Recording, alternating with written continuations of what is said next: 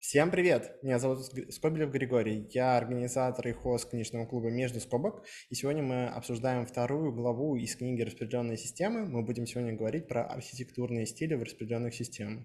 Со мной сегодня мой соведущий Николай Гойлов. Коля, привет! Всем привет! Меня зовут Голов Николай. А как, как вы, наверное, поняли по нашей предыдущей встрече, во-первых, а, всегда есть шанс DDoS, и во-вторых, а, не бывает нераспределенных систем. А если вы делаете, то есть это значит, что если вы делаете любую систему, вам нужно подумать о ее архитектуре. А, и сегодня мы пытаемся разобрать, какие, собственно, архитектуры бывают для распределенных систем, когда они удобны и когда они вызывают проблемы. И помогать в этой дискуссии нам будут замечательные люди, Фрол Крючков, Петров, с которым я работал в Авито, где мы распиливали монолит, а, и э, Иван Богатырев. А, ну, представь, э, представь себя, Фрол, вот давай начнем с тебя, расскажи, кто ты, чем занимаешься, почему ты настолько крут.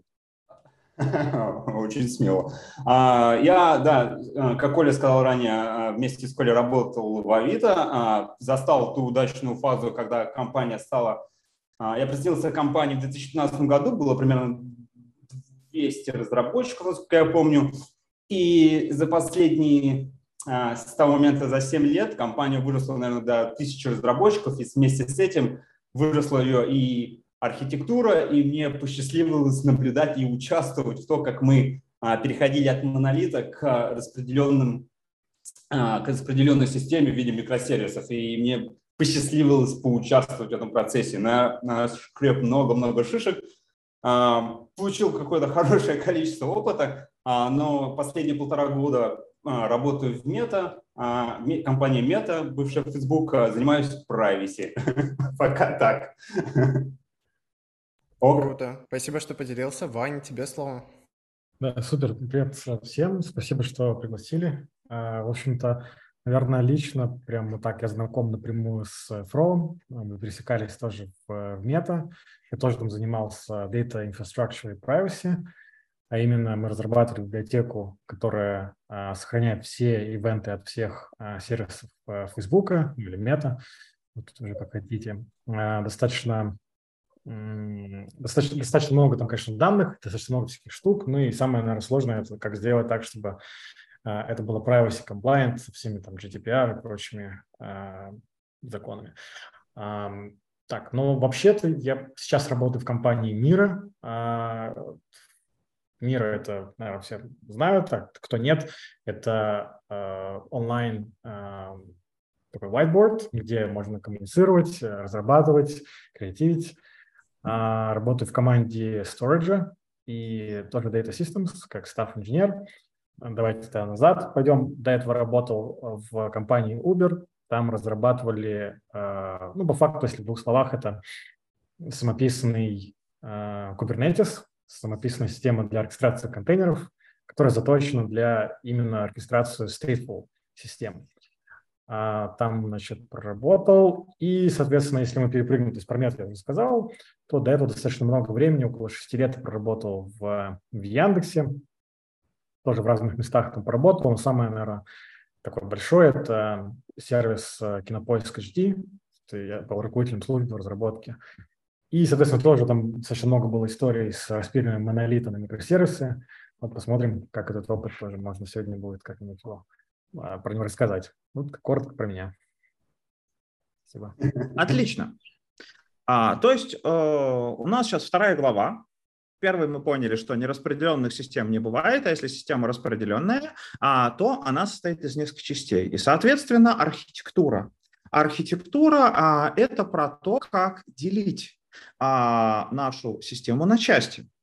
А, исходя из какой парадигмы а, целое разделить на кусочки. И вот а, а одна из первых парадигм по разделению целого на части а, это так называемый а, слоеный подход, а, layered подход, а, то, что многие слышали, как, например, один из вариантов layered подхода – это клиент-серверная архитектура. Вот тут а, я передаю слово Григория, вот, соответственно, слоеная архитектура.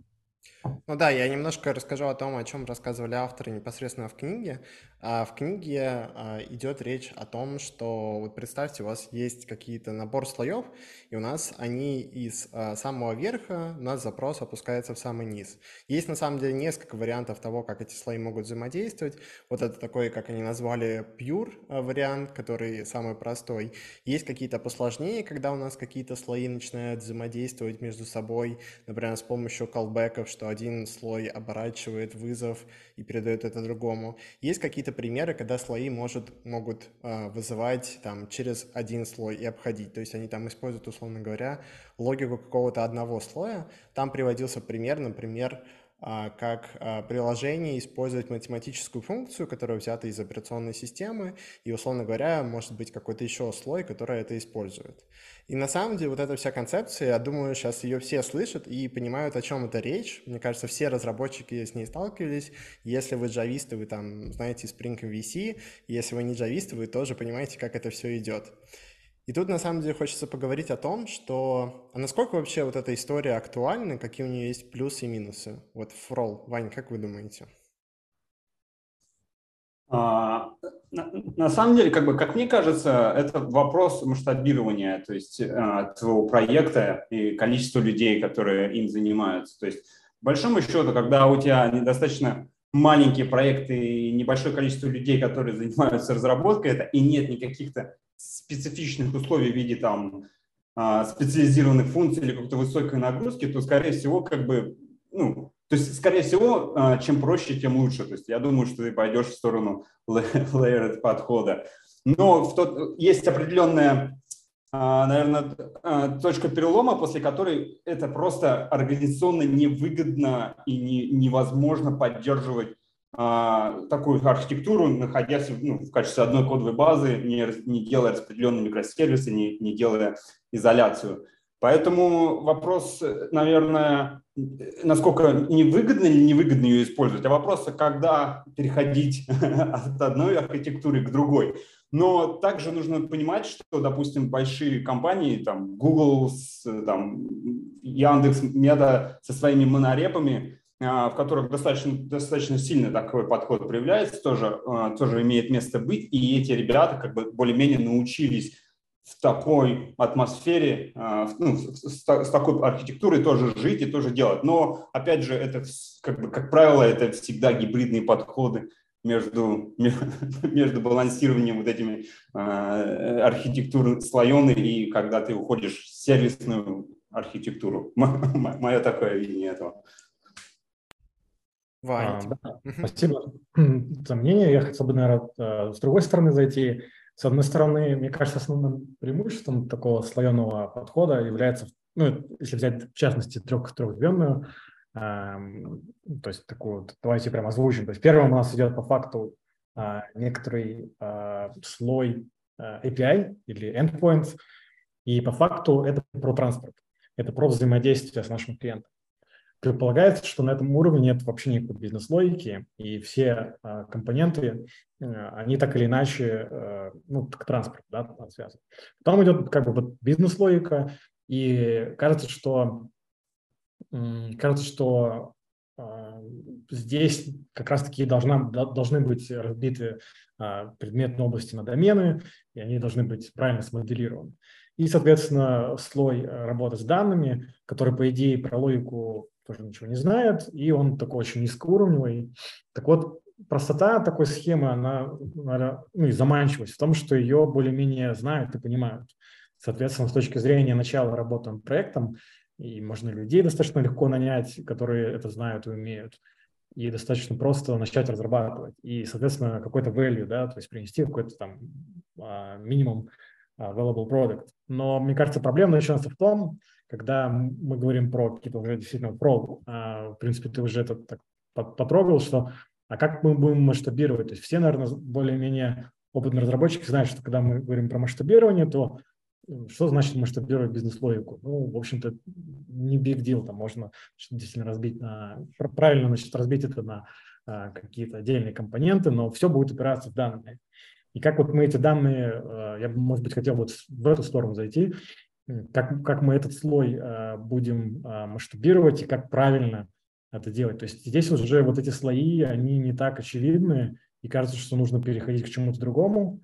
А, из мне известных подходов это а, разные штуки с event-сорсингом, CQRS, когда мы начинаем уже разделять на непосредственно queries и uh-huh.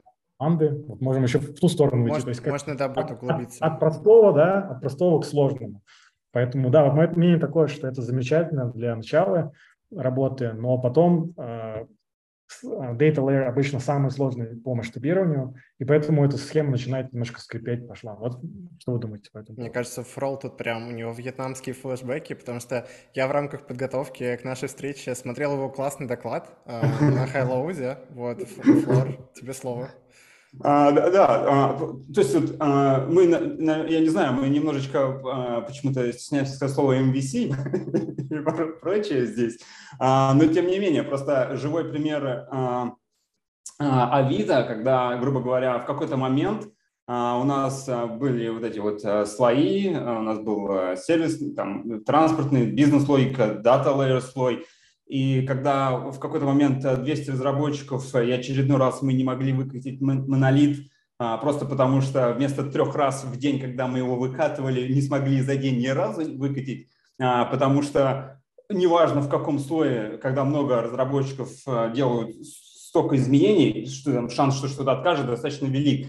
И при каком-то количестве людей, то есть э, как бы ты там не организовал свою архитектуру, ты там разделил контроллеры, выложил в одну папочку, бизнес-логику, я не знаю, или ты там а, луковую архитектуру применил, неважно, что ты будешь делать, как ты ее организуешь, в какой-то момент, получается, а, тут эффект толпы входит, и ты просто не можешь выкатить свой релиз. То есть здесь э, как бы от какого-то момента ты не перестаешь а, контролировать свои релизы. С другой стороны, как бы, если как бы другой момент, да, вот э, Иван сказал, что, допустим, есть транспортный слой, там, где нет бизнес-логики, где бизнес-логика, идет э, data layer слой, да, то, как ты там общаешься с базами данных и прочее. Но, опять же, эти абстракции звучат очень красиво, когда их так в общих чертах говоришь, говоришь, но в итоге все начинается разбиваться о том, что как ты работаешь с базой данных, как ты работаешь с кэшом, можно ли оборачивать транзакции. Вот этот data layer слой, так или иначе, он просачивается в твою бизнес-логику. Ты не можешь просто сказать, а, сделай там, удали пользователя или удали что-то. У тебя в бизнес-логику протечут концепции, такие как а, там, невозможно сделать транзакцию на несколько там, вещей, невозможно там инвалидировать кэш. Поэтому это как бы а, де-факто, чтобы хоть какую-то организационную организацию твоему коду иметь, но тем не менее это как бы от определенного момента это перестает просто работать. Тем не менее, когда мы переходим да, там, в сервисы, микросервисы, в любом случае мы начинаем с этой архитектуры. То есть это такой скелетон любого, наверное, проекта, который начинается, и когда он какой переходит какой-то, я не знаю, там, а, количество людей, которые на нем работали, количество фич или прочее, не, там свое измерение сами придумайте, это должно быть, ну, это, это его границы и будут, скажем так. Это сказал, что... я, я... я прям тебе мега плюсую. Тут на самом деле, да, есть какая-то проблема того, что когда у тебя один слой начинает перетекать в другой, и особенно если разработчики какие-то новички, они там еще не сильно именно прокачаны и не понимают, какая у вас архитектура, они могут зачастую вообще начать использовать э, один слой э, в неправильном месте. То есть, например, сразу же с уровня представления лезть в слой непосредственно данных и так далее. Это очень большие проблемы, и вот я до сих пор даже не знаю, есть ли какие-то инструменты, которые помогают это как-то инспекции делать, то есть чтобы можно было валидировать это автоматически, по-моему, это только на код ревью. Вот, Вань, Фрол, как вы думаете? Мне кажется, извини, Ваня, тебя да. Мне кажется, что э, это очень тяжело отслеживать, потому что что есть слово бизнес-логика, очень-очень такое э, размытое. И когда у тебя есть даже слой вот, э, инфраструктуры, да, где ты, грубо говоря, перемапливаешь свои ДТОшки там, из одного формата во внутренний формат, в этот момент любой разработчик может прийти и какой-нибудь там у тебя есть генам с статусом чего-то, и в этот момент он может замапить, э, сказать и нам э, там статус или этот, или этот, тогда выставь тот. И в этот момент, по большому счету, это уже бизнес-логика. То есть и вот эти вот такие очень мелкие изменения, это уже протекание бизнес-логики. Либо ты там мапишь один в один все поля, да, и это просто формально как бы один к одному ДТОшку, что как бы с другой стороны тоже рутина и охота это все закодженить и, и этим вообще никогда не заниматься. А, то, чтобы, чтобы там ни, ни, ну, никаких, как сказать, а, э, что джуниор-разработчик там вообще даже не, не, не нужно лазить там. Да, да. Да, да, да. Но не всегда, как бы, не всегда у всех развита инфраструктура, и, и получается, что когда ты начинаешь руками что-то перемапливать, очень легко просто взять и два инама объединить в один, и по большому счету ты уже, уже твоя концепция бизнес-логики протекла. Поэтому, насколько возможно такое контролировать автоматически и формально, я на самом деле не уверен. Да, Иван. Да, но я на самом деле только могу подтвердить твои слова. К сожалению, на практике я видел вещи, наверное, даже более страшные, чем уже озвученные, когда, эм, ну это прям совсем, наверное, такой клинический случай, когда из DAO в DAO э, классе вызывался контроллер. Ну, то есть человек, видимо, ну, как сказать, не, как сказать, не, не разобрался, то есть какие-то основы действительно не легли пока еще. И вот такое было на код ревью. Понятно, что оно на этом этапе как там решается, но как это сделать автоматически? Я, наверное, можно предположить, что каждый класс можно разметить какой-то там аннотацией в тех языках программирования, где аннотации существуют. Наверное, это можно сделать, но я, честно говоря, никогда не видел, вот на моей практике это не сталкивался. Поэтому на код-ревью, да, это было бы. Хорошо. Давайте тогда, собственно, будем двигаться дальше, потому что, смотрите. Шутка. А, циклические dependency в Go могут быть а, хорошим, хорошим разделением. Я шучу, шучу. Так вот, а, архитектура, она зачем? Она чтобы управлять когнитивной сложностью. Потому что, чтобы целое разделить на части, и мы целое разделили на части. У нас есть фронтенд, бэкенд, база. Соответственно, э, и каждый дебил в команде понимает, что фронтенд мы можем, мы все деплоим отдельно, бэкенд деплоим отдельно, базу деплоим отдельно. Они могут пройти, но они хотя бы стремятся их э, как-то друг от друга разделить. А, и люди, то, что вы привели пример, люди поняли, что а, такой а, когнитив, а, способ ограничения когнитивной сложности, он недостаточный. И тогда пришло время того, что мы а, таких чудо-слов, как Service-Oriented Architecture, микросервисы, а, REST, там в голове на самом деле человек намешал много чего, причем важно понимать, ну, автор книги, важно понимать, что книга писалась еще до того, как э, люди полностью поняли, что, как писать микросервисы, и многие идеи тогда были не очевидны. Было с одной идеей, что делать маленькие микросервисы, а то, что микросервисы нужно делать согласно DDD, на самом деле, когда эта книжка писалась, это было вообще не очевидно для людей. То есть то, что э, микросервис должен соответствовать доменной зоне. А, поэтому я предлагаю перейти к этой теме, предлагаю начать прямо вот с самого начала. То есть, как мне кажется, ядром а, является понятие Service-Oriented а, Architecture. И вот, собственно, Фроу, Иван, как вы считаете, что делает архитектуру Service-Oriented? Мы сейчас отбросим микросервисы, вот REST, вот просто вот что, что делает архитектура Service-Oriented? То есть вот представьте, приходит вам человек, вот к нам в канал недавно приходил и говорит, ну скажите, моя архитектура, она сервис-ориент или, или, или... Ты, ты нас подписал сейчас на еще более сильное э, обобщение того, что хотел автор сделать. У меня работа такая. А, Иван, я, я очень часто перекидывал тебя. Да, да, да, давай тогда я попробую ответить. А, хороший на самом деле вопрос. Понятное дело, что буковка S здесь она ключевая. И что, то есть я слышал, давайте так, если мы говорим о, о сервисной архитектуре, это, это для меня значит, что есть уже разделение по какому-то функциональному признаку. Это означает, что если приходит человек в команду, и вот он задает, а как, как действительно нам сделать э, да, сервисную архитектуру, или вот моя архитектура, она сервисная или нет.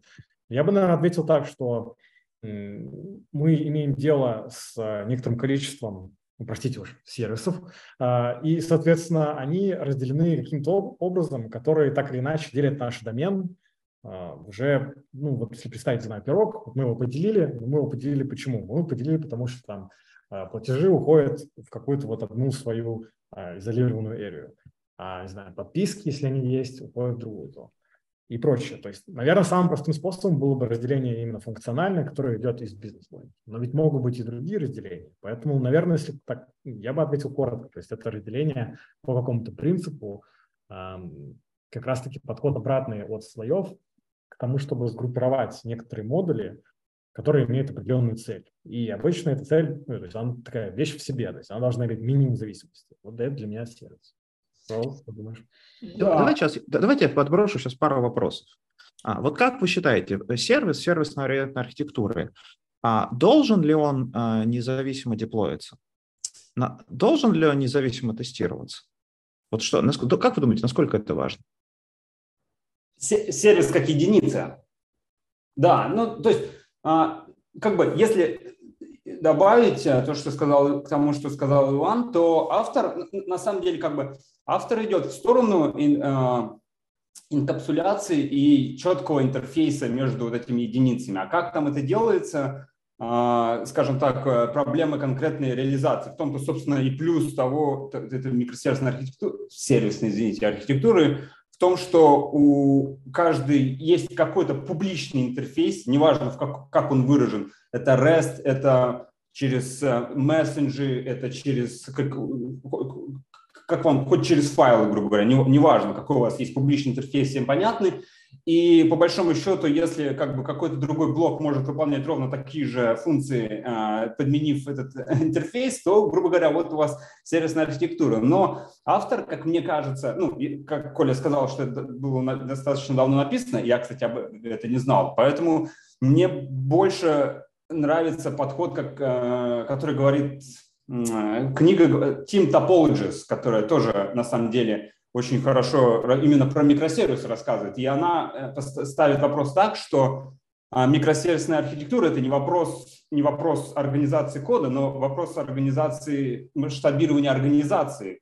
И, собственно, сколько там закон конвея, и сделать так, что у вас каждая команда end-to end а может э, деливерить какой-то продукт, тестировать. То есть вот что у вас есть сервис. Чтобы там он не был, это процесс, это может быть какая-то папочка в вашем монорепе, неважно, если вы можете, если команда самостоятельно может деплоить, релизить, э, тестировать автономно, вне зависимости от другой части э, организации свой кусочек софта, который там хорошо описан интерфейсом, что бы это ни было, как я сказал, то, наверное, это и есть микросервисная архитектура в общем виде. Сервисная. Сервисная, простите, да, у меня просто выжжено после 7 лет в Авито микрослова. Может быть, тогда я все-таки, да, э, Петров отлично все э, рассказал, классно. Но если ответить э, вот непосредственно на вопрос Николая, должен ли сервис, а, например, отдельно, обязан ли сервис э, деплоиться отдельно? То есть мне, мне кажется, что это как раз-таки вопрос э, реализации, и в общем случае ответ нет. То есть нет, нет, не должен. Но при этом, а, наверное, ключевым здесь, э, я бы, наверное, добавил бы, что является вопрос контрактов. То есть сервис вводится для того, чтобы, чтобы, чтобы создать границы. И, это, и в каком-то смысле это решение ну, проблемы плохой, э, не знаю, инженерной культуры, когда, соответственно, происходят какие-то протечки. И это первое. Второе, сделать, изоля... то есть сделать контракты четкими. Если мы делаем эту изоляцию, используем какой-то транспортный слой, то это уже гораздо сложнее напрямую использовать да, какие-то там домены. Вот эти протечки, они как бы уходят. Но ведь это можно сделать и без создания каких-то там, не знаю, транспортных уровней. Это можно сделать просто, в принципе, как правильные модули, правильные классы, которые правильно взаимодействуют друг с другом. Правильно? Да. На, на, насколько я знаю, кстати, а, мам, Мамба или кто, то есть у них тоже, у них по большому счету монолит, но в силу того, как они общаются между модулями, то есть они деливерят отдельно, и по большому счету у них а, есть э, прелести а, распределенного деплоя, при этом а, нету потерь на, на сеть и прочее. Да. Ну, как бы я, да, я согласен с Иваном тоже, что неважно каким способом, вопрос в том, что может ли команда инкапсулировать свою логику в своей вот в своих boundaries или в, своих, в своем интерфейсе. Но ну, вопрос, могут, вопрос, насколько, как сказал Коля, тестировать в изоляции. Скорее всего, да, потому что если мы, грубо говоря, ставим хорошие баундери, делаем хорошую инкапсуляцию, мы говорим о том, что мы действительно абстрагировались от внешнего мира, и по-хорошему мы ну, должны, на самом деле, мочь а, делать все автономно. Можем ли мы замокать внешний, внешний мир? Ну, в теории, да. Ну, ну да. Григорий. Ну тут, наверное, еще есть какая-то идеальная ситуация, когда мы еще поверх э, просто констракты все предоставляем именно с помощью Swagger, с помощью того же OpenAPI, там различные registry схемы продюсим о том, какие у нас сообщения могут быть и так далее. Еще есть на самом деле подходы даже там OpenSLA, SLI и так далее. То есть можно на самом деле, правда, так невероятно заинкапсулироваться и все будет очень круто. А у нас тем временем есть вопрос. Ром, у тебя сейчас ага. должна появиться возможность размьютиться.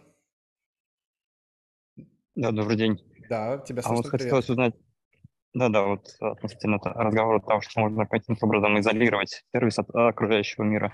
А вот что делать с такими вещами, которые, казалось бы, вообще все прошивают, типа авторизация и вообще контроль доступа конкретного там пользователя к конкретным данным. То есть это должно тогда настраиваться на уровне сервиса отдельными какими-то привилегиями для конкретного пользователя, но это вот выглядит, мне кажется, чересчур. Это все равно какой-то глобальный процесс, который описывает, казалось бы, вот на все приложение целиком набор там пермишенов. Потом токен идет, распространяясь там внутри приложения по разным сервисам, и сервисы все равно обращаются к какому-то глобальному репозиторию пермишенов и спрашивают, а что этому пользователю вообще я могу отдать. Или это все-таки история, когда каждый сервис сам решает, что для конкретного там, персонажа он может в качестве данных там, или интерфейс предоставить. Супер, слушай, э, супер вопрос. Ром, спасибо. Э, Вань, ты был первый. Да, спасибо. Я как раз-таки с этой проблемой сталкивался несколько раз в разных компаниях. И э, видел, наверное, я могу сказать, как точно не надо делать а, авторизацию микросервисов. Самый, наверное, такой заманчивый, простой э, и такой, как бы кажется, straightforward way – это просто делать сервис авторизации, и чтобы другие микросервисы к нему обращались. Наверное, это сам, опять же, субъективное мнение, но выглядит так, что это самая неудачная и самая плохая идея, поскольку, опять же, то есть э, если мы говорим именно про авторизацию, тогда нам нужно иметь какие-то бизнес-entities, и нам необходимо иметь какие-то rules, да, то есть правила, которые мы будем, говоря, проверять. И, скорее всего, скорее всего, это все упрется в то, что это станет самым узким горлышком в нашей системе, и авторизация станет, э, как сказать, ее будет тяжело масштабировать, и, скорее всего, это скажется на производительности, на, на latency. А обратный подход, который я видел успешный с авторизацией, заключается в том, что авторизация становится некоторой клиентской библиотекой, и по факту у каждого микросервиса а, настроена некоторая такая а, обратная логическая репликация. То есть у каждого микросервиса в памяти есть данные. Понятное дело, что это будет э, eventual consistency. Но мы можем сделать так, что микросервис пишут в какой-то event store, оттуда эти данные так или иначе пропускаются и проходят э, ну, некоторую там, так, обработку, и в конечном итоге мы в этот, эта library, она работает либо с каким-то распределенным кэшом, либо непосредственно локально, там уже как реализовать. Э, есть представление в памяти, и в принципе это все очень быстро работает. То есть я в, в плане авторизации очень большой сторонник э, таких клиентских библиотек. И кажется, что этот подход очень хорошо масштабируется. Понятно, можно такой блиц а, вопрос? А это только авторизация или аутентификация? Ну, то есть мы про обе, да, эти задачи говорим? Я, я вот, я услышал слово авторизация, я говорил про авторизацию, про аутентификацию. Наверное, это не такая плохая идея все-таки э, иметь... То есть, на, наверное, это гораздо проще задача. Обычно это сводится к тому, что у нас есть некоторый токен, который мы должны обменять на факт а, ну, собственно говоря, распознать э, этот объект. А, то есть это, для меня авториз... А, аутентификация – это примерно я прихожу с паспортом и действительно говорю, что я – это Иван, и как бы этот, это, это, это прохожу этот этап. Поэтому здесь, а, может быть, не так все. Опять же, эта задача на порядке более простая, и здесь, в принципе, можно делать микросервис, и, и наверное, это будет работать, но с авторизацией обычно, обычно так. Спасибо, спасибо, что поделился. Угу. Мне, мне, мне, кажется, что, мне кажется, что это очень сильно доменно специфично, то, как вот эту штуку реализовывать. То есть, допустим, если там какая-нибудь CRM с большим количеством там ролей, да, и каждая операция, скорее всего, потребует э, верифицирования, если у тебя права, кто ты и прочее, и каждая операция в это прется, то я думаю, что такой подход, наверное, ну, как рассказал Ваня, достаточно ну, легитимный. Например, но, например, а, вопрос, а, когда мы делали, ну, я, я был, скажем так, видел, как это было реализовано в Авито, то в Авито этот подход решили следующим образом с точки зрения авторизации пользователя. Э, и, то есть у нас был отдельный микросервис, который, собственно, ну, занимался, понимал, менял токены на юзера. Но для того, чтобы, скажем так, этот э, сервис авторизации не превратился в супер большой bottleneck, да, с миллиардами запросов, то делалось таким образом. У тебя есть э, API Gateway, что там, скорее всего, Nginx или там, неважно, что ты используешь. И по большому счету он один раз делает запрос, а, грубо говоря, получает, кто этот пользователь, и по большому счету это уже такой carry-on для каждого форвардинга во все другие сервисы. Эта информация пробрасывается. Таким образом у тебя по большому счету как бы один раз ты делаешь этот процесс, и по ходу пьесы уже а ты знаешь, с кем, каким пользователем ты работаешь. Но, опять же, а, а, нюанс заключается в том, что в Авито как, или там Classify, да, у тебя нет так много ролей, и 99% нагрузки генерируются пользователями, которыми тебе не нужно, скорее всего, верифицировать, а, что он может делать, может ли он просматривать объявление или нет. Поэтому это очень доменно специфично, я бы сказал, как делать. Хорошо. Давайте, собственно, продолжим эту тему. То есть Просто а, хотел бы там... Да, кое-что уточнить еще. Все-таки там, наверное, вопрос не, столь, не, не столько о том, как пользователя идентифицировать в плане того, кто это такой, да, а как ему предоставить привилегии. То есть я должен тогда, получается, в каждый сервис затащить этого пользователя, по сути дела, то есть его локальную какую-то реплику, чтобы настроить ему права. Или я могу просто через токен, естественно, вот распространяя его внутри приложения, там, в принципе, какая-то информация о пользователе все равно например, в ID токен не будет гулять, и, например, какие-то роли, которые тоже туда могу, ну, если это у меня там авторизация на основе OAuth 2.0, да, в принципе, я могу туда клеймы передать с ролями пользователя. И уже внутри сервиса там решить, а что для конкретной роли там я могу ему предоставить. Ну и роли мне отдает, соответственно, SSO какой-то компонент. Или все-таки вот вы сказали шлюз, и что эта точка является, по сути дела, водоразделом, на котором вот у меня токен от AUS, AUS 2.0 от SSO приходит, я там его разбираю, смотрю, какие у меня привилегии есть, и дальше уже все запросы внутри моего приложения, они считаются как бы автоматически валидными для этого пользователя. Я могу ему там все дальше данные отдавать. Получается так? А, а, немного сложно, а, но тем не менее. Если говорить вопрос с шлюзом, да, на API Gateway мы решаем, то по большому счету тут э, подразумевается несколько условий, как, как у вас организована сама сервисная архитектура. Потому что если у вас есть там 100 сервисов, и все они торчат наружу, то это одна история. Но если, допустим, у тебя есть gateway, и у тебя те сервисы, которые торчат наружу, достаточно маленькое количество, там, допустим, там 10% да, всех по разделу, по команде, и которые один раз разбирают этот процесс, что может пользователь для получения его прав и прочее, а потом форвардит уже это во внутреннюю, скажем так, э, архитектуру, там уже, допустим, эти сервисы уже знают, и уже они верят вот этим проброшенным заголовкам, да, скажем так. Но вопрос в том, что если каждый сервис торчит наружу, то, наверное, такой подход тоже не сильно сработает и поможет. Поэтому, мне кажется, здесь э, очень это все специфично. Да.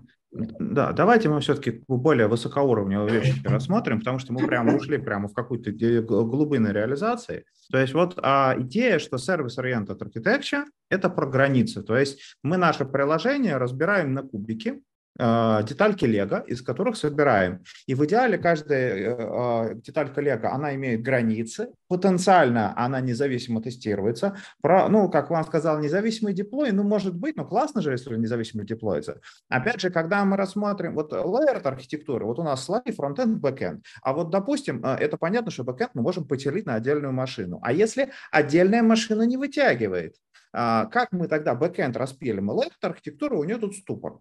А, соответственно, если у нас сервис-ориент архитектура, понятно, мы каждый кубик потенциально можем поселить на отдельную машину, и вот у нас возможности для масштабирования. А, правда, если машина для кубика не вытягивает, снова начинаются проблемы. Вопрос, который я хотел бы понять, вот причем это такой вопрос чисто в воздух. А есть ли у кого-нибудь идеи? Вот сервис-ориент архитектура и микросервисная архитектура. А, можно как-то их различить или нельзя? Сервис, микросервисная архитектура. Иван. Про, давай я начну, ты продолжишь. Я буду, я, я буду под, подкидывать. Да, да. А, на самом деле, мне кажется, это достаточно условные понятия, и а, существует такое мнение, что все-таки, а, наверное, по количеству, возможно, прозвучит примитивно, но если у нас несколько в нашей архитектуре сервисов, какой такой handful amount, то есть ну, по пальцам рук можно пересчитать, но назвать это микросервисной архитектурой можно весьма с натяжкой. И зачастую я работал а, в таких проектах, где действительно там 3-4 сервиса, они имеют очень хорошую такую, вот как сказать, э, изоляцию, хорошие границы. Я бы все-таки это называл именно сервисной архитектурой. С точки зрения именно, как, бы, как сказать, функционально, то есть они могут выступать как микросервисы, но мне кажется, граница именно в том, то есть как мы решили нарезать э, по какому принципу. Если у нас получилось достаточно много микросервисов, опять же, что такое много, то есть какое-то число, то есть я не могу его сформулировать. Но скорее, наверное, ход мысли именно такой, что если у нас очень получилась нарезка э, такая гранулярная, что сервисов много, значит, это микросервисная архитектура. Может быть, может быть так, может быть нет. Я, я, я, я бы сказал честно, я не могу, так как, так как а, никто не может сказать, что есть микросервис, где микро превращается в сервис или там в макросервис, а, я, я в своей голове, скажу вам честно, не могу сделать отличие между словом СО и, и сервисной или микросервисной архитектурой, потому что это все относительно организации, относительно масштаба, относительно количества людей, от количества эндпоинтов. Как бы у тебя может быть микросервис с 90 эндпоинтами, грубо, у тебя у него 90 эндпоинтов, но при этом там все, там какой-нибудь а, REST, как, как, вот, как автор говорит, и все понятно, и никаких проблем этот сервис никому не причиняет. Пускай он себе живет, грубо говоря. А, но эти все границы, они вот именно сервисной архитектуры возникают в том, когда, когда мы делим орг-структуру, когда у нас есть проблемы с перформансом или мы не можем, нам нужно масштабироваться в какой-то момент. То есть, грубо говоря, а, как вот, мы можем сказать, у нас есть а, монолит, да, вот в Авито был, и этот монолит, грубо говоря, а, один и тот же инстанс был, скажем так, там 10, там 100 серверов его сервировало. Микросервисная архитектура? Нет, это одно приложение, которое просто имеет 100 реплик, грубо говоря. Но технически это как бы, это, грубо говоря, это тоже масштабируемая система, которая и тоже там, там у, нас, у нас есть а, Nginx, который туда входит. То есть если совсем масштабировать назад, то это можно тоже назвать. Но по факту тому, что люди не могут автономно работать над, своими, там, над своим доменом, наверное, Э, нельзя, скажем так, выделить. Э, то есть я, я бы здесь больше делал упор на именно орг-структуру, административную структуру именно команд, кто владеет каким-то куском кода и как они его могут деливерить, грубо говоря, так. Ролл, давай вернемся в начало. Ты это про сервис или про микросервис? Неважно. И как бы микросервис... Потому что я, я, я не знаю... Я, не, я, Ладно, я, я понял. Просто, Фрол, если ты помнишь, наверное, то, что нам Крис Ричардсон говорил, создатель, если что, микросервисов, которые мы в Авито да, приглашали, да. что микросервисная архитектура не обязана состоять из микросервисов, и это главная подстава. Потому что они не обязаны да. быть микро. А, давайте, Григорий, а потом Роман. А да, слушайте, а вот прям раз мы э, вспомнили Криса Ричардсона, я тоже хотел вот сказать про его а, историю. Есть а, книжка а, «Разработка микросервисов» от него, это автор сайта микросервис.io, и он как раз-таки писал о том, что это вот в тему идеи Фрола про организацию команды, что это когда у тебя для поддержки сервиса нужна такая команда, которая наедается одной пиццей. Вот, то есть у тебя должен быть двумя. такой состав. Или двумя, двумя да. Пиц... Двумя, да. Двумя. Я Гриш, Гриш, мы, мы с Крисом Ричардсоном, с Фролом общались вживую. Он к нам приезжал. Я к нему Интересно. в Аргентину ездил, потом он к нам приезжал. Мы с ним вживую. Нам, нам, нам книжки его не, не очень интересны.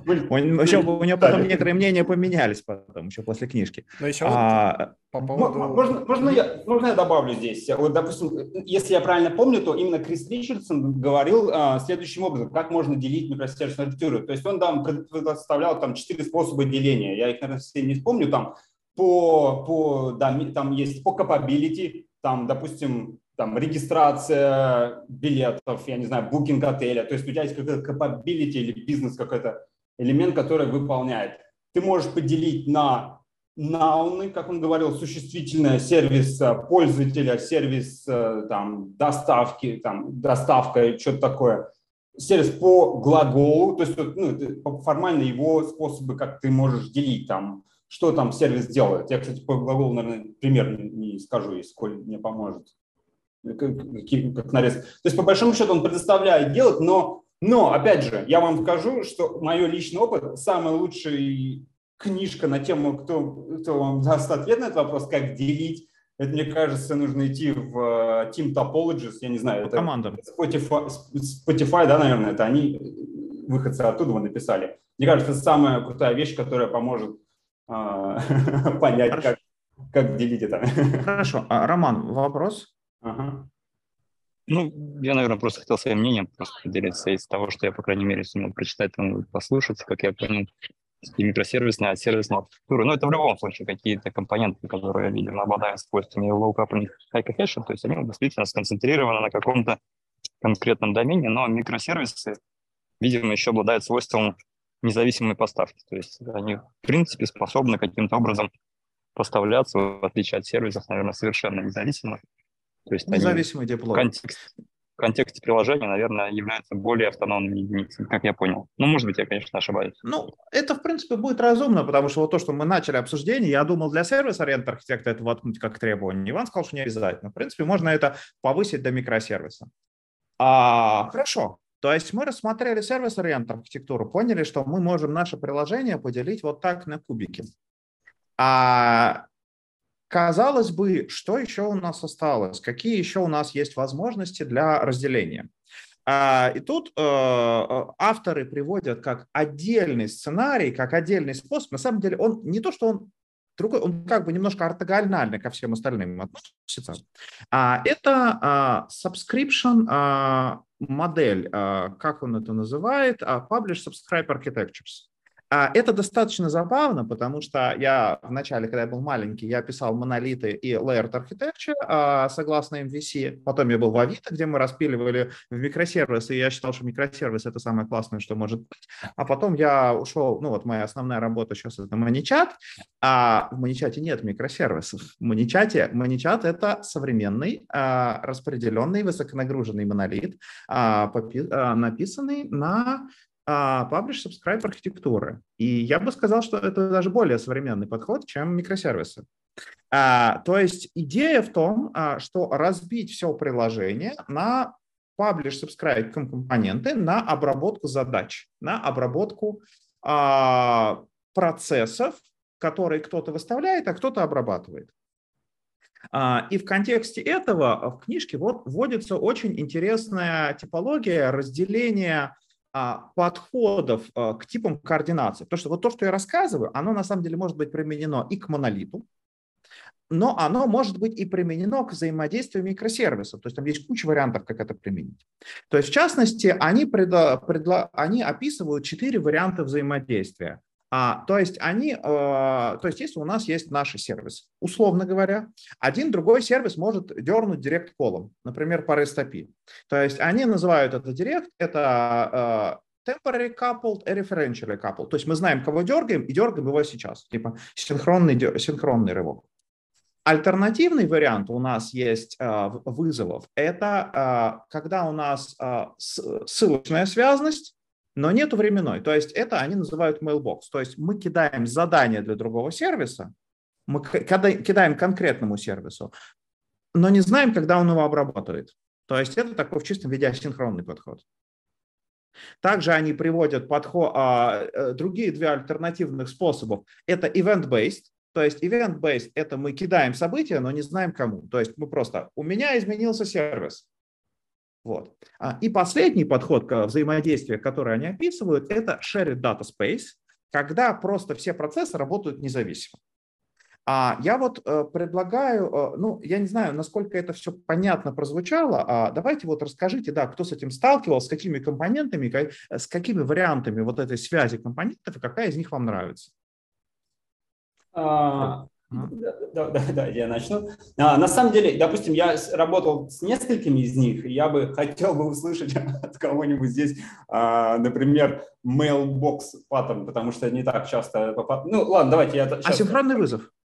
Да, я, я, я это понимаю, но по большому счету mailbox паттерн очень часто, извините, паттерн я сказал, mailbox подход, когда у тебя асинхронное общение – это по большому счету применимо больше к джабам. Но когда у тебя сервис есть, чаще всего ты видишь это как обработай картинку и вернись ко мне обратно, когда ты ее обработаешь. То есть, но это не совсем правильно. Ну, здесь я, это, ну, я с таким подходом часто не работал. Direct Call как бы всем понятно. Ну, то есть я здесь скажу, у нас есть один микросервис, он делает э, синхронный вызов а, через, я не знаю, там Protobuf э, или там Thrift или просто HTTP вызов мы делаем с REST, а в другой сервис и ждем, собственно, ответ. Подход, минус подхода заключается в том, что э, эти сервисы начинают быть referentially и temporally coupled. Что как бы мы здесь много слов договорим таких, но э, по-простому говорить это следующие вещи. Когда вы пишете свою бизнес-логику, вы, во-первых, знаете, в какой ими алиас этого сервиса, куда вы будете делать запрос, и вы его как-то хардкодите у себя в своем бизнес, бизнес-логике в первую очередь. То есть вы пишете, этот там сервис-юзер а, создает там объявление, и прям ваш код знает, что нужно сходить в сервис объявления и сделать вызов уже там посредством middleware, который у вас есть. И, собственно, проблема заключается, есть две проблемы.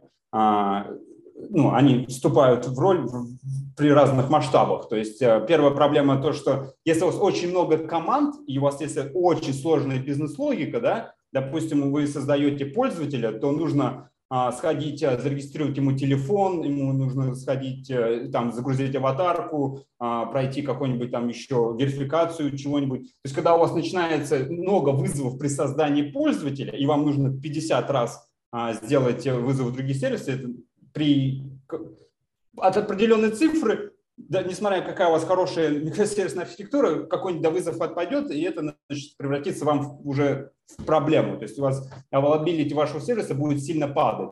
Поэтому как бы а, это, как, а, это один вопрос. И второй вопрос заключается в том, что да, когда у вас сервис начинает падать, то есть вы ждете, э, время на операцию увеличивается очень сильно. Пардон, ребят.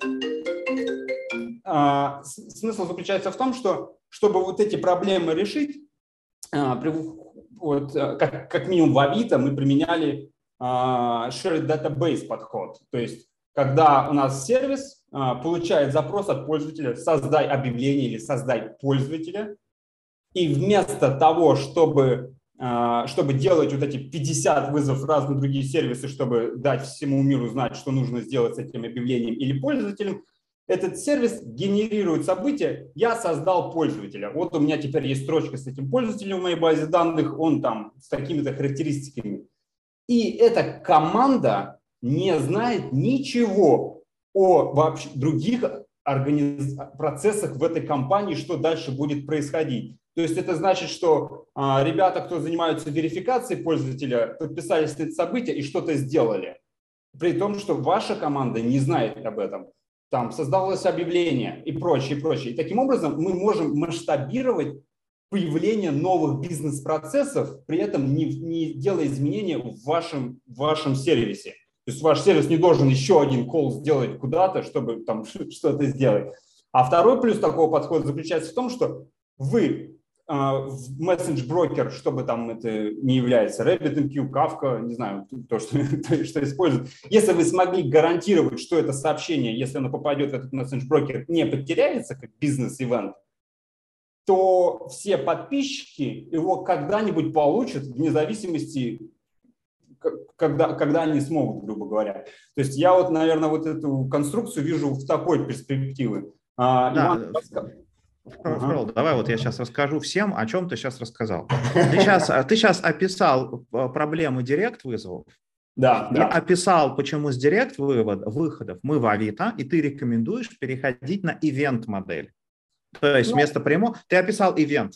То есть, да, да, да, Григорий, да. У, тебя, у тебя там вопрос был, а это, не, а, э, это э, шарит датаб, это другое. То есть это механика для реализации ивентов. То есть ивент у меня поменялось, а вы реагируете как хотите. Это вот одно из вариантов. Это а, вре, а, капли, а, связ, связка по времени, но мы не знаем, кто будет обработать. Так, Иван. Да, я хотел а, немножко прокомментировать. Кажется, что кажется, что событийная модель, да, она достаточно популярна.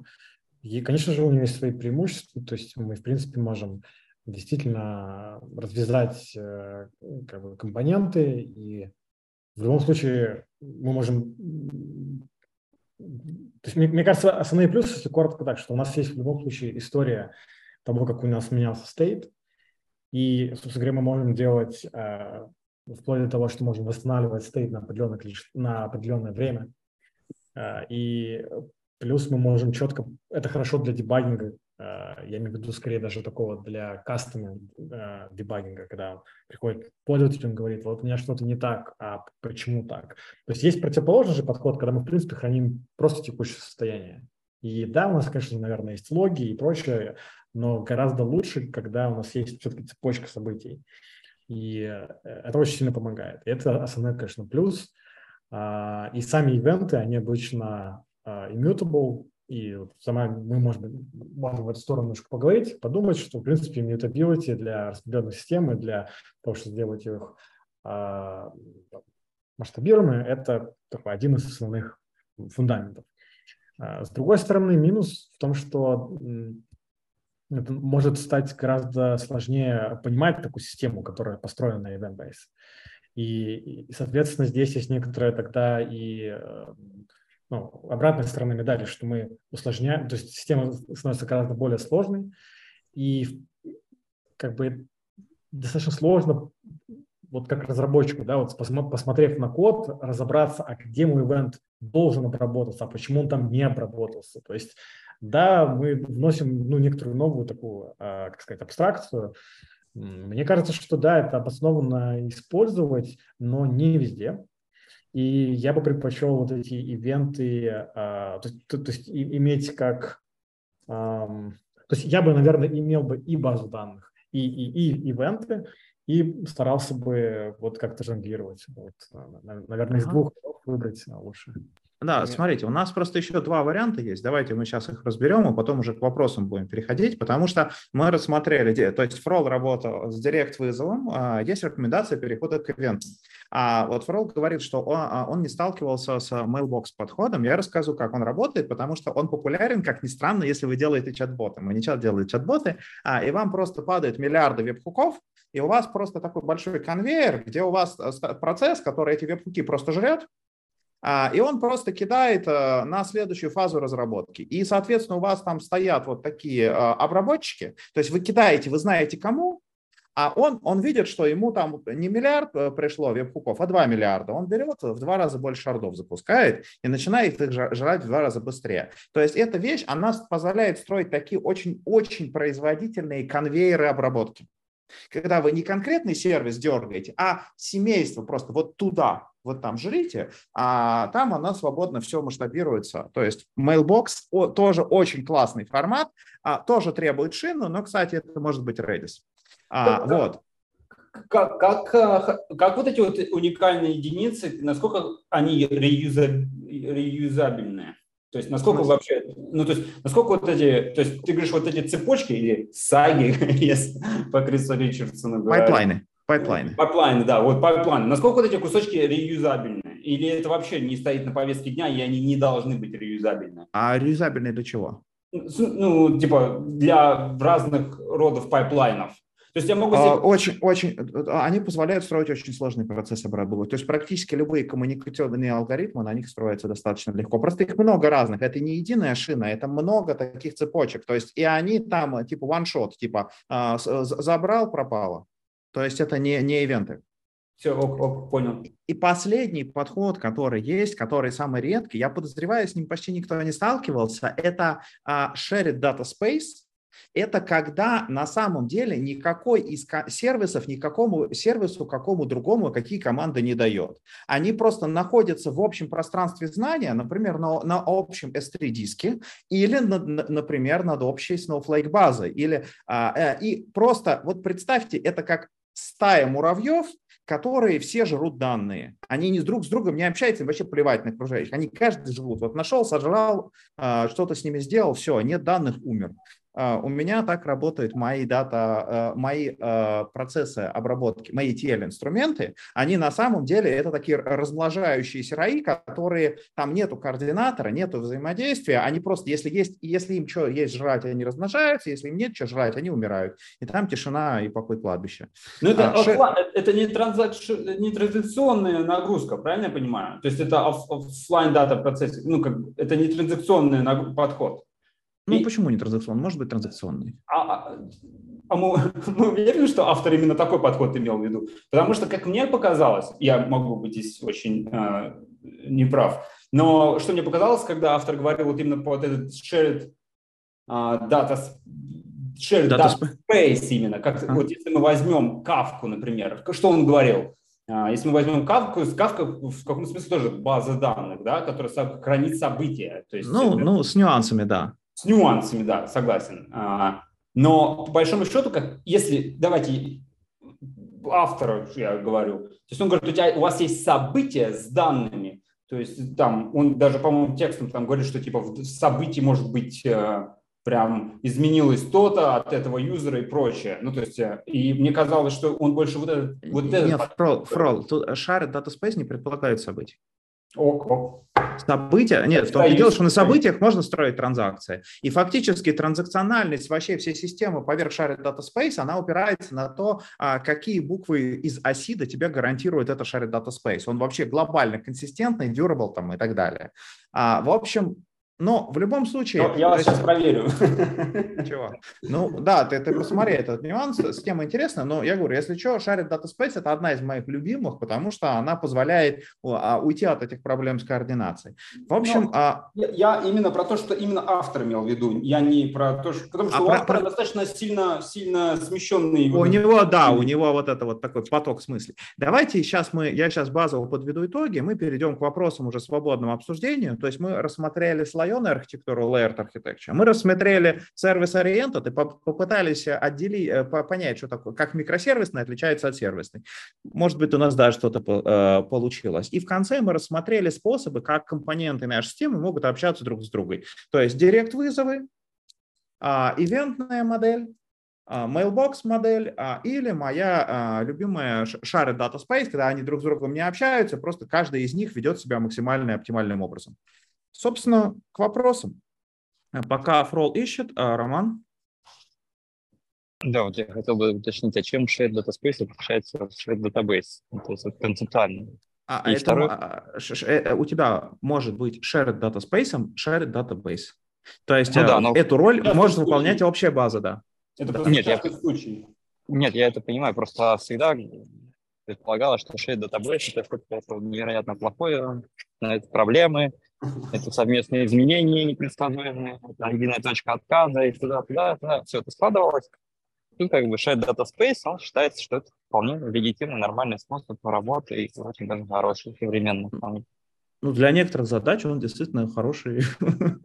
Не, ну понимаешь, если, если у тебя единая база, куда у тебя все уперлось, если она у тебя, а, если а, в нее все упирается, если у нее перформанс не свободно масштабируется, а, а если это, условно говоря, безразмерный S3 размером со всю планету AWS или там Яндекса и прочее, то, ну, как бы он, он безразмерный. А, а, то есть ты можешь рассмотреть, что у тебя шарит Data Space. У тебя S3 безразмерный и безразмерный Redis, а, куда ты делаешь семафоры, чтобы а, сказать, что взял, что, что, что брать, что не брать. И все, вот, вот нормальный у тебя получился а, единое пространство данных. Причем это не единая база, это несколько баз, Нет, но они позволяют... Абстракт. Что?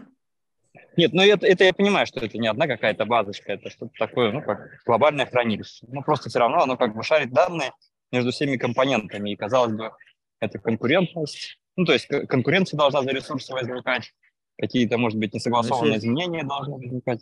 Так семафоры сделать. То есть это к тому, что ну, это то есть, решает. Но мне же, чтобы как бы семафоры сделать, я должен совершенно точно знать, например, если мне надо реализовать какой-то процесс, который предполагает последовательное изменение этих данных ну, в определенном порядке, определенными сервисами. Тогда мне надо вот как-то их захватить последовательно. У меня же, в принципе, в общем случае такой возможности, я так понимаю, нету.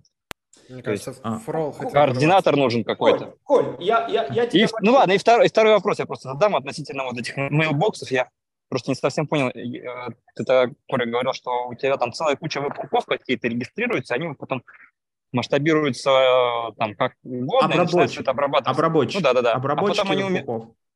Да, да, а потом они умирают, или они просто висят, например, и ждут каких-то, например, дальнейших действий второй стороны, то есть которая на эти пути должна там посылать дальше сообщения. Не-не-не, и... он обработал, смотри, эта штука, она взяла задание, обработала и дальше отправила. А, и что-то следит за тем, что если они лишние, он их гасит. А в идеальном варианте, когда у тебя лямбда архитектура, там вообще вариант у тебя просто сервис на каждую загорается, обрабатывает и умирает. Но это в лямбда архитектуре, это прям немножко хардкорненько. Вот. Мне кажется, Фрол хотел ворваться.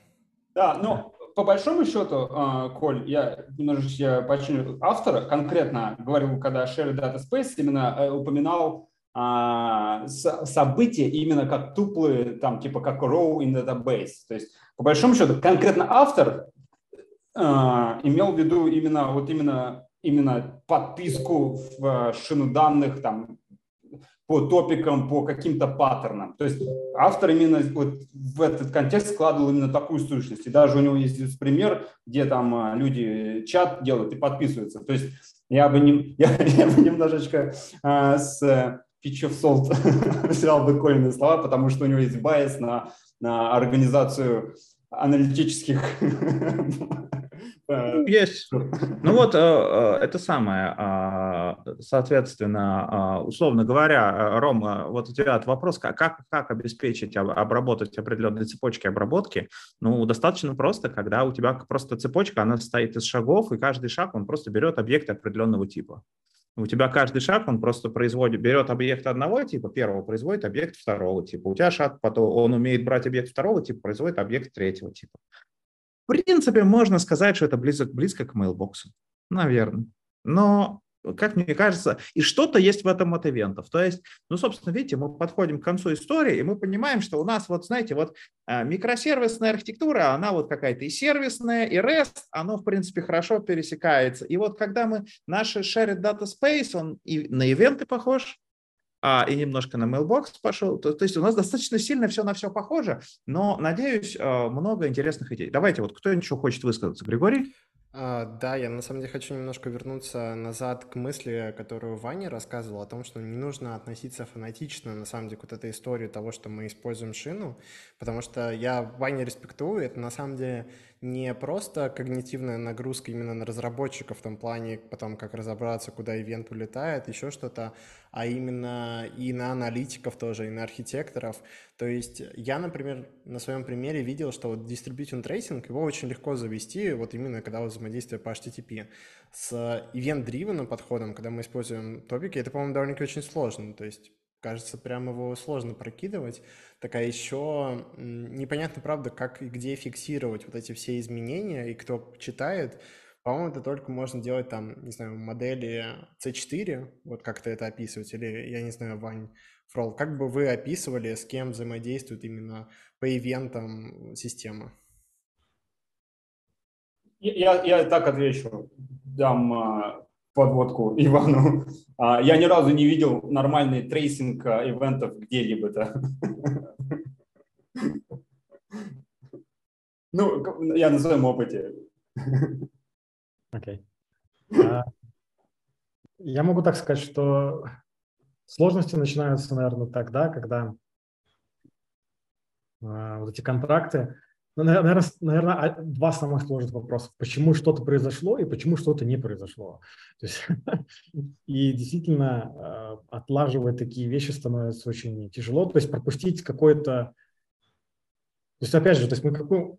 очень много в последнее время я слышал про подход, что гораздо надежнее написать цикл, который будет, условно говоря, все-таки ходить куда-то в какое-то место и обрабатывать сигнал, вместо того, чтобы подписываться на какое-то сообщение. Потому что когда мы подписываемся на что-то, если мы вдруг по какой-то причине пропустили или, или приняли сообщение, а потом упали, ну или как так или иначе, то мы, нам этот сигнал сложно восстановить. А если мы, э, у нас есть процесс реконсиляции, мы постоянно пытаемся сделать попытки к тому, чтобы а, прийти к какому-то целевому состоянию нам гораздо, эта система становится гораздо более надежной. Так вот, как раз-таки в сторону ивентов. Мне кажется, основная сложность она заключается в том, что э, теряется контроль, и, как ты сказал, как тут правильно сказал Григорий, что стоимость внедрения достаточно высокая. И, наверное, действительно, distributed tracing это усложняет. Хотя так или иначе мы можем прокидывать некоторые uh, span ID, который так или иначе потом везде прорастет. Поэтому я бы задумался, да, перед тем, как это вводить, какую проблему мы решаем. Где-то ложится очень хорошо, где-то не очень. И если мы говорим о системах, которые в первую очередь должны быть надежными и консистентными, я бы пересмотрел на такую циклическую модель, где нам в конечном счете нужно прийти к какому-то состоянию, неважно, как быстро это произойдет, но важно, чтобы это произошло. Тогда мы просто пишем некоторые циклы, которые будут э, потреблять некоторые, некоторую но это не ивенты, это мы будем собирать некоторые знания о том, а, какое текущее состояние и какое целевое. Очень, очень интересно, поделись потом. Акторной модели такой подход, ты делаешь подводку, да? Что-что, извини. Actor-based модели больше подход идет. Ну, наверное, да. Ну, э, это просто другой немножко тип мышления, когда у нас, в принципе, э, вместо того, чтобы то есть мы, мы меняем направление связи вместо того, чтобы э, ждать а, и обработать что-то, мы действуем проактивно и действуем это постоянно. У нас, скорее всего, будет не получаться, потому что все, более, все находится в полусловном состоянии. Но когда-то получится. И для большинства продакшн-систем, которые я видел, такая схема подходит. Да, это прям такая интересная тема для обсуждения. Я предлагаю, можно будет в чатике это продолжить обсуждать. Так, у нас вопросов больше нет. Я предлагаю по старой традиции сделать совместную фотографию с обложкой книги. Кто с нами в Zoom, не стесняйтесь включать видео. Вот, если у вас нет обложки книги, просто улыбнитесь, да, будет очень приятно вас увидеть. И мы такие, типа, е мы разобрали архитектуру, е будем делать ее лучше, е Круто, очень классно. А, хочется поблагодарить а, Фрола и Ваню. Было невероятно интересно послушать ваш опыт. Спасибо всем, кто задавал вопросы и писал комментарии. Было классно. Вань, Фрол, может, у вас есть какое-нибудь напутствие для наших зрителей? А, я, с своей стороны, я сильно здесь пропагандирую много за две интересные книги. Это Team Topologies и, и вторая интересная, которую, это, наверное, Philosophy of Software Design. Мне кажется, первые две трети этой книжки или первая треть, мне кажется, must, must read. Мы взяли, мы взяли их на курс, да, потом, э, возможно, а? будем их обсуждать. Да, о, спасибо, о, что о. поделился. Да, наверное, я скажу, просто ты закончил, э, такой достаточно простой мысль. Перед тем, как переходить э, каким-то сложным распределенным системам, когда мы, у нас не помещаются данные на одну машину. А, порой часто для бизнеса это вопрос можно решить тем, чтобы купить просто большую машину, на которой будет работать. И, и плюс это еще решается тем, что, а может быть, мы все не оптимально сделали, и нам нужно пересмотреть и все переписать именно, чтобы работало все-таки на одной машине. Поэтому перед тем, как переходить к таким сложным вещам, которые требует достаточно высокой квалификации и, в принципе, разбирательства, вот чтение книг, э, на конференции и прочее, попытаться выжить максимум из одной, что мы можем сделать на, на одной машине. Вот такое несколько нетривиальное, э, как сказать, напутствие, но, мне кажется, makes sense. Yeah, yeah. Классно, да. Еще раз, ребят, спасибо большое. Вас было невероятно интересно слушать. Я предлагаю на этом всем заканчивать. Всем хорошего вечера, хорошей рабочей недели и увидимся на следующей неделе. Всем пока-пока. Всем пока. Пока.